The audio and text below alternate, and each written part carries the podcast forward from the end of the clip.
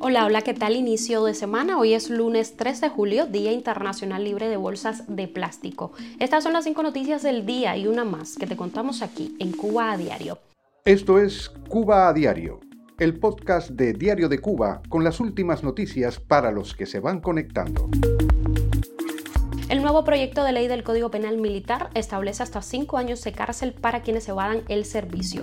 Cuba recibió solamente entre enero y mayo poco más de 1.441.000 turistas. China se mete también en el emprendimiento cubano y abre un mercado mayorista online. En vigor la extensión de la validez para los pasaportes cubanos emitidos desde este 1 de julio.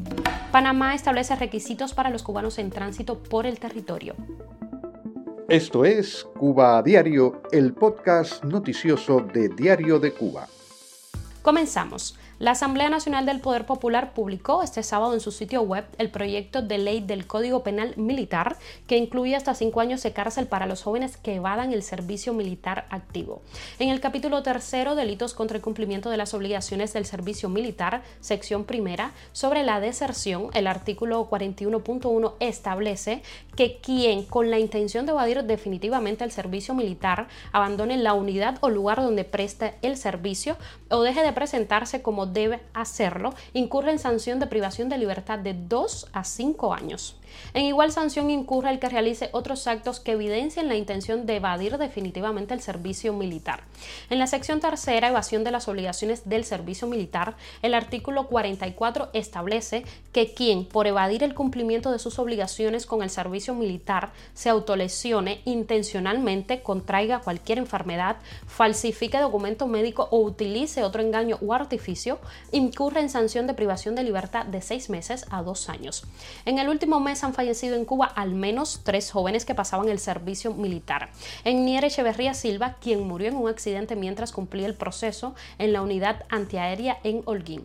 Pocos días antes trascendió que el joven llamado Humberto Rodríguez, quien pasaba el servicio militar obligatorio, murió a causa de un disparo apenas 15 días después del suicidio de un recluta en otra unidad. Según señaló la Asamblea Nacional del Poder Popular, se habilitó un correo electrónico para promover la participación ciudadana en el proceso legislativo correspondiente a esta propuesta de disposición normativa. Como parte del cronograma aprobado, este proyecto de ley será sometido a análisis y discusión por parte de los diputados en sesiones de trabajo el venidero 3 de julio, con vista a su presentación en el primer periodo ordinario de sesiones de la décima legislatura de la Asamblea Nacional del Poder Popular. Cuba a diario. Cuba recibió 1.441.362 viajeros internacionales entre enero y mayo de este año, lo que supone un 177% más que en mismo periodo de 2022, según informó la Oficina Nacional de Estadísticas e Información. A la cabeza de los mercados emisores en estos cinco meses está Canadá, Estados Unidos, Rusia, Alemania, España, Francia, Reino Unido, Italia y México.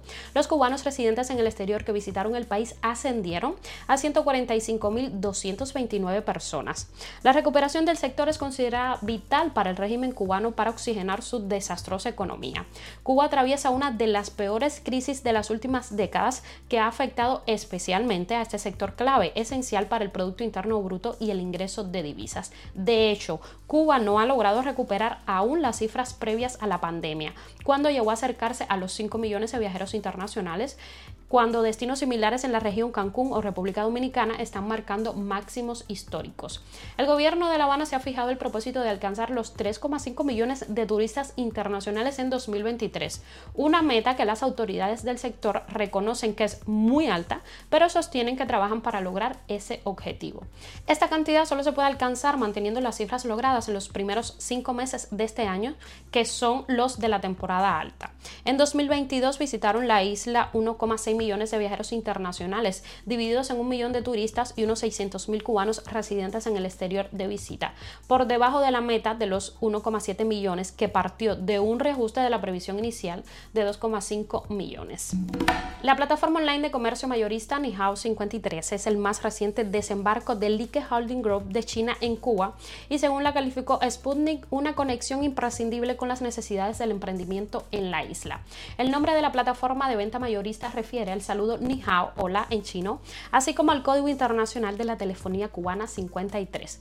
Durante el lanzamiento de la marca esta semana, la gerente general de Nihao 53, Yelines Ramos, explicó que se trata de una web accesible por categorías en la que se puede encontrar maquinaria y productos de la industria automotriz, construcción, materias primas, aseo y una línea gastronómica. Posee varias opciones de pago mediante transferencias internacionales y otras pasarelas y cuenta con asistencia a las 24 horas en línea.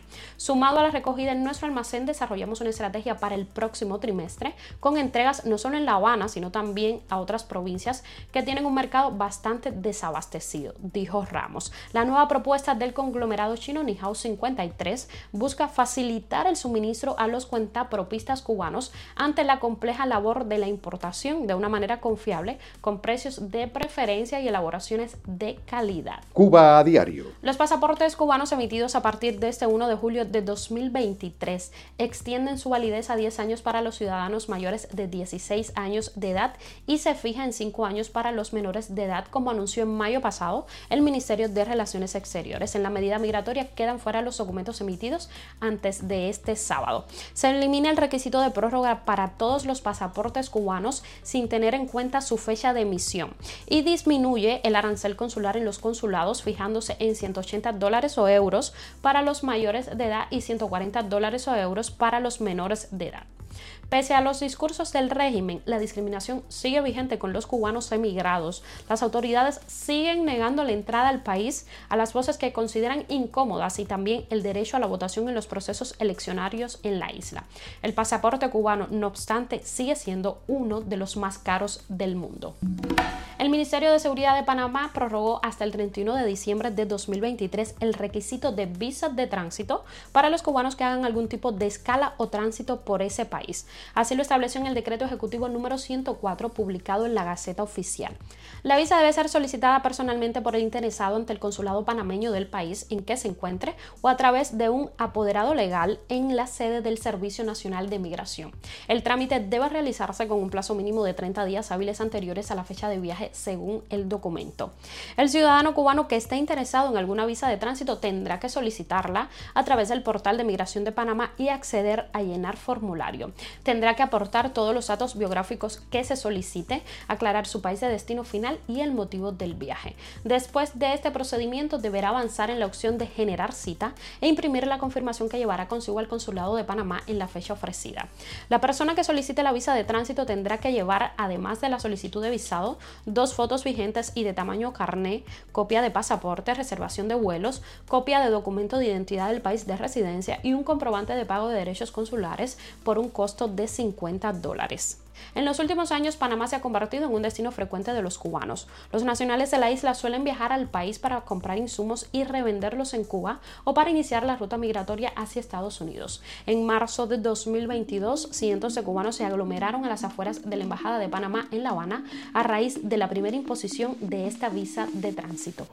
Noticia extra. La Biblia de Gutenberg es considerada por la inteligencia artificial el libro más influyente de la historia.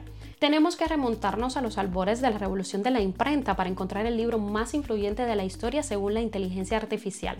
La Biblia de Gutenberg, también conocida como la Biblia de 42 líneas, fue publicada alrededor de 1455 por el inventor y orfebre alemán Johannes Gutenberg en Mainz, Alemania, gracias a su prensa de imprenta moderna de tipos móviles. Esta obra monumental marcó el comienzo de la revolución de la imprenta y también el inicio de la era del libro impreso.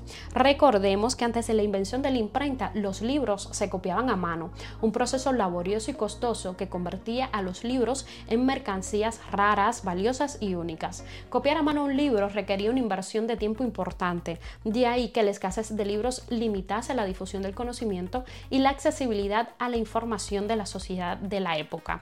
Sin embargo, un punto de inflexión importante se produjo a mediados del siglo XV con la invención de la imprenta por parte de Gutenberg.